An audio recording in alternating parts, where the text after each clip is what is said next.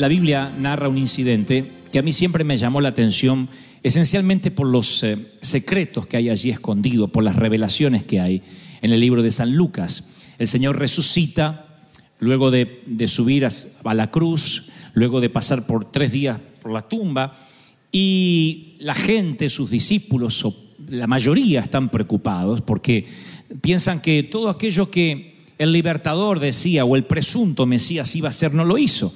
A pesar de que el Señor anunció su muerte y dijo esto tiene que pasar, ellos veían como que el plan de alguna forma se había truncado. Y la Biblia dice que camino a Emaús van unos muchachos, dos de ellos iban caminando a esta aldea.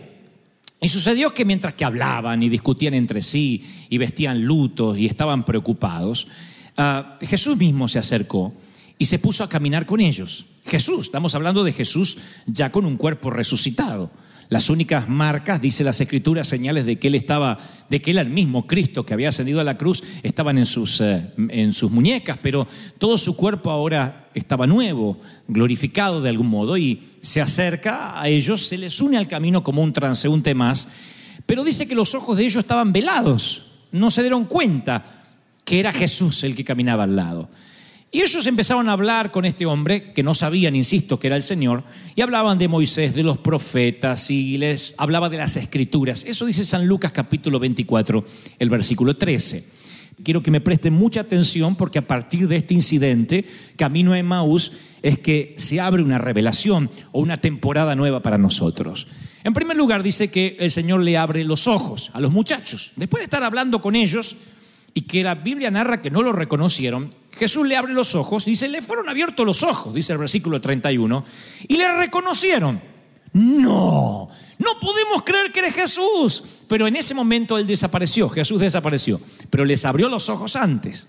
Luego dice la escritura algo que no es menor. Dice, y se dijeron el uno al otro, pero claro, tenía que ser Jesús. ¿O acaso no ardía nuestro corazón mientras nos hablaba en el camino, cuando nos abría las escrituras? Así que primero les abrió los ojos y después les abrió las escrituras. Pero después hay un versículo que se pasa por alto, en el versículo 45, dice, y entonces les abrió la mente para que comprendiesen las escrituras. Entonces yo noto que no es, que es arbitrario la forma en que se van abriendo las distintas cosas. Primero, Dios les abre los ojos, reconocen que es Jesús. Después les abre las escrituras, pero finalmente les abre la mente para que comprendiesen las escrituras. Por eso a ellos les sorprendió que por primera vez estaban hablando con alguien que se presumía posiblemente un rabín, un rabino, y sin embargo ahora les ardía el corazón al hablar de la Biblia. Hace poco que estuvimos en Israel, pudimos notar con el contingente que fuimos cuánta gente conoce la Torá, conoce la Biblia de memoria, el Pentateuco, y, muchachitos de, de 13, 14, 15 años vestidos con toda la indumentaria judía, leyendo contra la pared así las escrituras, pero uno puede darse cuenta que están leyendo de una forma eh, mecánica, de una forma donde no les está ardiendo el corazón. Es diferente cuando uno lee a través del Espíritu Santo, cuando las letras de pronto cobran sentido y dice, wow, yo no lo había visto de esta manera. Esto es una forma increíble cuando el Espíritu Santo lee la Biblia a través tuyo, cuando te revela un versículo que de pronto salta a la vista. Y esto es lo que le ocurre a estos hombres, que posiblemente eh, saben mucho de las escrituras, pero no se dan cuenta, número uno, que Jesús camina con ellos. Eso es lo peor que nos puede pasar. Caminar al lado de Jesús y que lo sagrado se vuelva tan común, que el tedio supere lo milagroso, que de pronto la mucha familiaridad nos genere subestimación y damos por sentado la presencia de Dios. ¿Estoy siendo claro lo que digo, sí o no? Cuando Dios abre la mente y se ensanchan las estacas de tu mente, empiezas a comprender cosas que otros no comprenden. De otro modo, te cierras, tú puedes conocer a Cristo, saber mucho de la Biblia y estar cerrado a lo nuevo de Dios. Cada vez que yo digo viene algo nuevo de Dios, siempre noto en alguno de los públicos donde me toca por providencia divina ir, notar como cierta resistencia, porque siempre como que lo nuevo genera cambios. Y los cambios amenazan la tradición. Los cambios no le gustan a todo el mundo. Hay de la gente que le gusta estar como está. Y es preferible, como decía mi vieja, malo conocido que bueno por conocer. Y hay gente que se conforma con lo que tiene por no atreverse a un paso nuevo. Y en ese paso nuevo generalmente hay cosas mucho mejores que no conocemos. Pero decimos, bueno, esto es lo que tengo. Y cuando se cierra la mente ocurre algo que yo quiero que me prestes mucha atención, porque esto es determinante para comprender lo que hoy Dios nos va a decir. O lo que te va a decir o lo que te quiere decir. El Señor dice en determinada ocasión que nadie echa vino nuevo en recipientes viejos, en odres, en, en botellas viejas, porque los odres, cuando el vino es nuevo, se revienta y el vino se derrama y los odres se pierden. Entonces siempre se echa vino sobre odres nuevos para que ambos se conserven. O sea que el cuero de esos odres donde se ponía el vino tiene que estar curado. Lo que se dice en la jerga eh, de los enólogos tiene que estar de manera tal que cuando el vino entre no rompa ese cuero si ese cuero está viejo. Ahora yo siempre, cuando era más jovencito, yo recuerdo que solía decir, hermano, viene una unción nueva y los que no quieran, eh, la unción les va a reventar la cabeza igual, porque la Biblia dice que el vino entra y le revienta la cabeza y le No, lo que el Señor está haciendo aquí en esta declaración es casi una protección paternal. Él dice, yo estoy cuidando los odres viejos también. No solo el vino nuevo, porque el vino nuevo se derrama y de donde viene ese vino, de las bodegas de hay más vino. Porque algunos podrían interpretar este episodio como que Jesús está cuidando el vino, regateando el vino. Nadie echa vino nuevo en odres viejos. Se los voy a poner así. Nadie pone una revelación nueva en mentes viejas. Porque la mente vieja no lo resiste, se rompe y la revelación se echa a perder. Entonces, ¿qué hace Dios? Cuando ve que tu mente está cerrada, cuando ve que nuestra mente está cerrada, nos cuida el odre, no nos da esa revelación porque no estamos preparados para recibirla. Ahora, ¿por qué el odre viejo tiene que ser reemplazado por uno nuevo? Porque la palabra de Dios está viva. Y esto quiero que me presten atención para que no salga fuera de contexto, porque si sale fuera de contexto, eh, alguien puede decir, entonces eh, Dios es cambiante. No, Él es el mismo ayer hoy y por los siglos. Pero el vino nuevo significa que con el Señor vivimos un constante cambio todo el tiempo. Es muy importante entender esto. La palabra de Dios está viva y eso hace que la iglesia viva diferentes temporadas. Lo peor que te puede pasar como líder es no interpretar la temporada que estás viviendo. Como, como, como, como empresario, como hombre de negocio, como mujer de la casa, como sacerdote del hogar, lo que sea, no interpretar las temporadas. Las temporadas van cambiando. Las temporadas van cambiando significa de que la palabra de Dios está viva. Dios no cambia, pero la palabra de Dios está viva. Miren, un día Isaías le dice a Ezequías, miren qué linda profecía, pon tu casa en orden porque te vas a mirar cómo crecen las papas de abajo. Dice la versión Dante habla hoy, Reina Valera dice, porque morirás y no vivirás. ¿Se entendió la metáfora? Mi mamá decía, está mirando crecer las papas de abajo, significa que estás abajo, ¿no? Entonces Ezequías recibe una palabra de Dios, no se lo está diciendo Satanás. Dios le dice, te vas a morir, así que prepara las cosas porque te vas. Y Ezequías vuelve su rostro hacia la pared.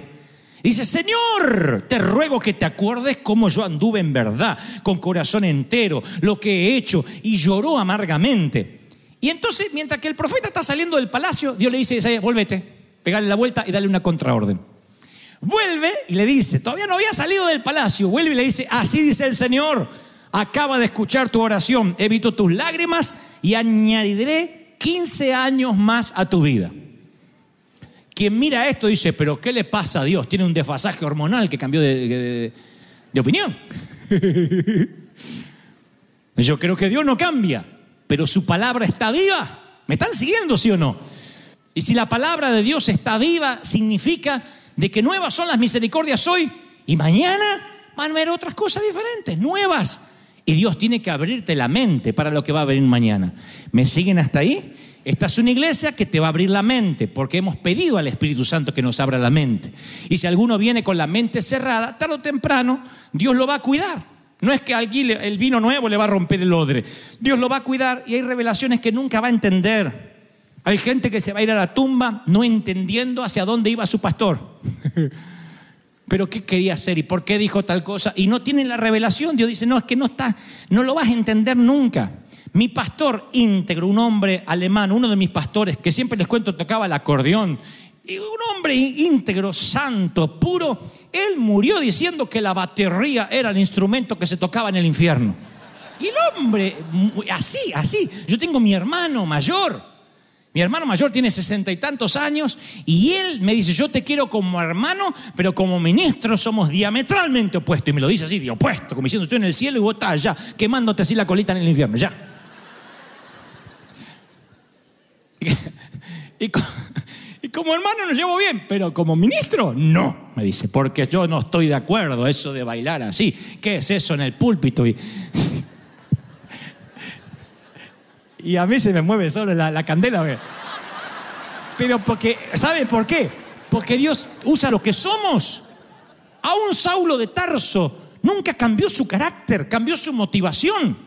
Saulo de Tarso se transformó en el Pablo porque no era un pusilánime. Así como tenía pasión por perseguir a los cristianos, tuvo pasión por escribir los fundamentos de la doctrina cristiana que hasta el día de hoy son nuestros pilares. Dios no nos pone pausa a la capacidad, al cerebro. Y es como que nos dicen, ahora eres cristiano, deja tu cerebro en la, piscina bautismal. Porque hay gente que se levanta así y dice, ah, y el cerebro, no, déjelo, ya no lo voy a usar. Ahora voy a repetir lo que diga el pastor. No, tienes que usarlo. Porque Dios te da la capacidad para crear.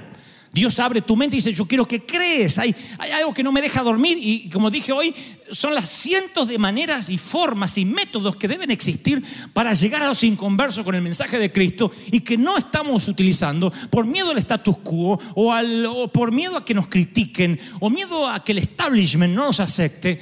Y de pronto decimos, esta es la último grito de la moda. Y no, Dios va cambiando todos los días. Yo no puedo andar por, amando el modelo, porque los modelos en una iglesia, quiero que entendamos esto. Yo se lo dije alguna vez al liderazgo, ¿qué es un modelo? La implantación de una técnica para alcanzar la visión. Pero el modelo sirve a la visión, no al revés. Cuando la visión sirve al modelo, entonces ahí ponemos el carro delante del caballo. Se los voy a poner así yo puedo decir, bueno, nuestra visión es salvar almas. ¿Cuál es el modelo? No sé, la célula, eh, el evangelismo, los conciertos. Ese es el modelo. El día que adoramos el modelo y decimos, este es el modelo de Dios, si no hay otro, ese día, por más modernos que seamos, vamos a ser unos necios defendiendo lo mismo que mi pastor cuando decía la batería es del demonio. ¿Soy claro lo que trato de decir o no? No podemos defender el modelo. Yo tengo una conferencia que llevo por el mundo que se llama Corazón Abierto. Y yo abro el corazón respecto a esto y digo que las iglesias, los pastores somos muy propensos a amar una forma de hacer las cosas.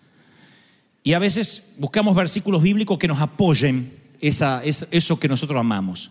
Este pastor que yo tuve decía, guardaos de la levadura de los fariseos.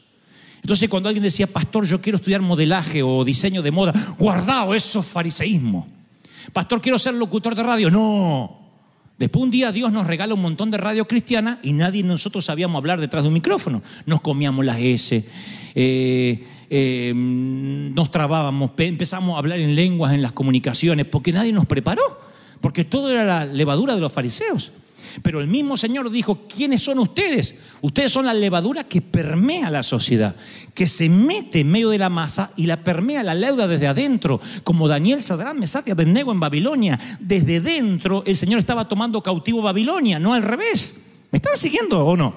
Dios metió cuatro topos para que de dentro tomaran la ciudad. Entonces, cuando uno no tiene la revelación completa, uno defiende a capa y espada una parte de la verdad.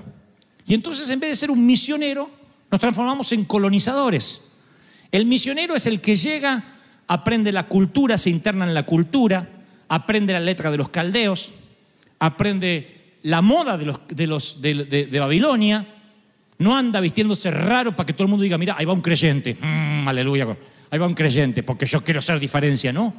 Daniel, Sadrach y y Abednego no demostraron la diferencia en la ropa, necesariamente, no demostraron la diferencia en la lengua, porque dice que aprendieron la lengua, estaban estudiando los libros del momento. Eran becados por Babilonia para aprender la cultura. La diferencia la marcaron cuando no se postraron, en el caso de los tres muchachos, ante un dios pagano o cuando no se quiso contaminar con la dieta del rey sacrificada a los ídolos. ¿Qué termina diciendo el rey de Babilonia? No hay otro como el dios de Daniel. Ellos tienen al dios verdadero. Desde dentro de la cultura marcan una diferencia. ¿Me están siguiendo? Ahora, el misionero aprende la cultura, se interna. Y la iglesia no interpreta lo que es misionar en el mundo. Cree que misionero es ir a Uganda, es ir a India. Pero ¿cómo misionas en tu empresa, en tu compañía, en tu colegio, en tu universidad? ¿Misionas o colonizas? Llegas a la universidad y dices, yo no comparto nada con ustedes, inmundos. Eso es colonizar. Lo, más probable es que te hagan un costado. O tratas de ser una oveja disfrazada de lobo, porque dice el Señor, yo los envío como oveja en medio de lobo, para que los lobos no te, no te maten, a veces tienen que creerte que eres un lobo. Y eso no significa que vas a pecar, eso no significa que vas a condonar el pecado, que vas a hacer componendas con lo que ellos hacen. Significa que de pronto te metes en la sociedad como Daniel, marcando tus diferencias, no poniendo a prueba tus convicciones, no, no negociando lo que crees, pero marcando la diferencia desde dentro de la sociedad, ensuciándote las manos con las almas de los hombres. Si no te metes en el basural, nunca podrás cambiar una sociedad. Vamos a ser críticos toda la vida. Y a la sociedad no se la critica, se la cambia cuando eres la iglesia de Jesucristo. Se la transforma, no se la critica, se la transforma. ¿Cuántos dicen amén? La televisión es basura. ¿Qué haces para cambiarla? La política es politiquería y mafia. ¿Qué haces para cambiarla? Te estás preparando, estás estudiando, porque la Biblia toda es política. El libro de los reyes, primera y segunda de reyes, es todo política. Es profeta al lado de un político, al lado de un rey de la época, de una monarquía. Entonces perdimos, abdicamos nuestra responsabilidad, perdimos las artes, perdimos las comunicaciones, perdimos la política, perdimos la educación. ¿Por qué? Porque no hemos entendido de que somos agentes de cambio para estar metidos allí dentro donde tiene que ocurrir el cambio. Entonces solemos, en la vida somos así, nos aferramos a un modelo. Decimos, voy a criar a mis hijos como yo sé que se deben criar los hijos y a lo mejor no sabes, a lo mejor tienes que aprender. A lo mejor no sabes ser pastor, a lo mejor no sabes ser líder, a lo mejor no sabes ser, a lo mejor estás en proceso de aprendizaje. Y cuando uno se cierra, que lo sabe todo, ya no escucha más a nadie, no admira más a nadie, ahí es cuando nos hacemos sabios en nuestra propia opinión y nos transformamos en necios. Y podemos ser muy intelectuales, pero necios. ¿Mm? La inteligencia no tiene nada que ver con la sabiduría, la inteligencia se adquiere horizontalmente y la sabiduría es vertical, viene de Dios. Entonces yo digo siempre, hay ocasiones en que podemos ser necios porque nos aferramos a un modelo y todas las cosas nuevas tienen fecha de expiración. Aún lo que ayer nos pareció nuevo cambia y somos resistentes a los cambios y pensamos, no, esto lo tiene que hacer la próxima generación y por eso perdemos la juventud a veces. Mis hijos me dicen, papi, esa música, suben a mi auto y dicen, esta música que escuchaba. Digo, ¿qué está mal, Camilo Sesto?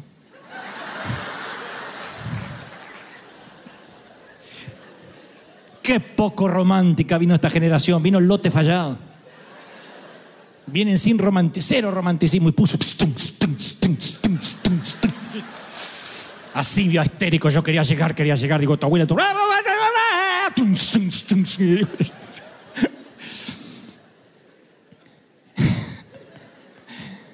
no sé si ustedes recuerdan algún mueble viejo que estaba en la casa de tus padres y que cuando alguien se animó a poner ese mueble en la vereda, dijiste, ¿cómo este mueble pudo estar en una casa?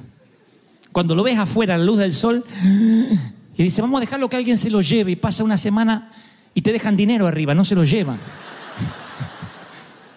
Tú dices, ¿cómo pudimos conservar eso? Mi papá tenía uno de esos, un sillón de eso, que habían comprado para resolver un problema. A mamá le dolía mucho la espalda de planchar, en el tiempo que las mujeres planchaban.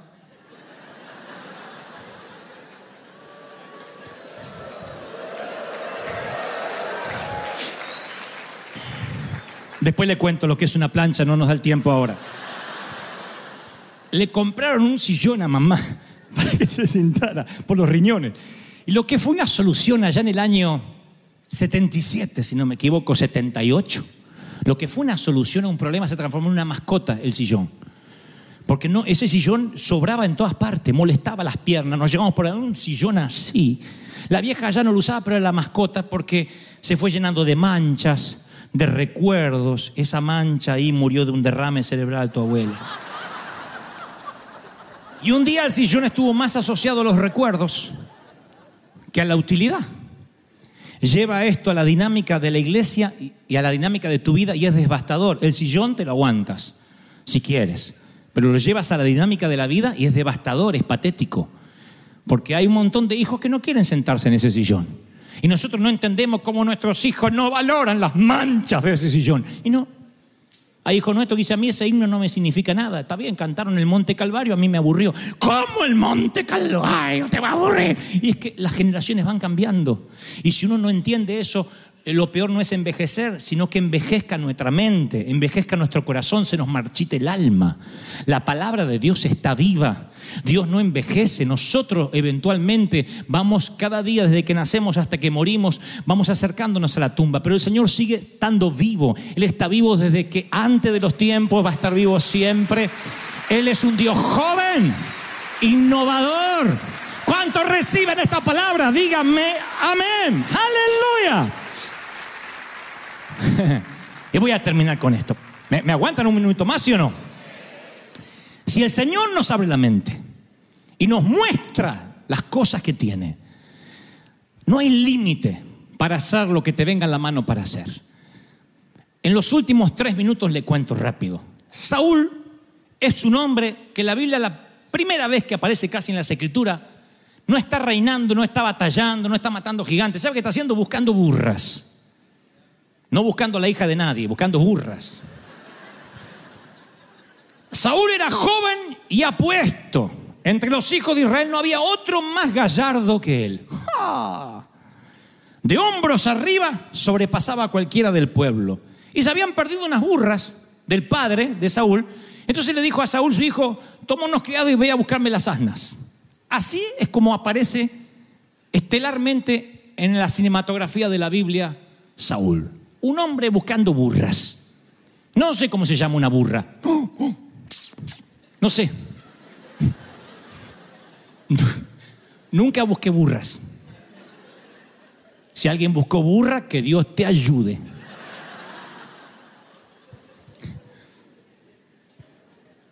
Así aparece.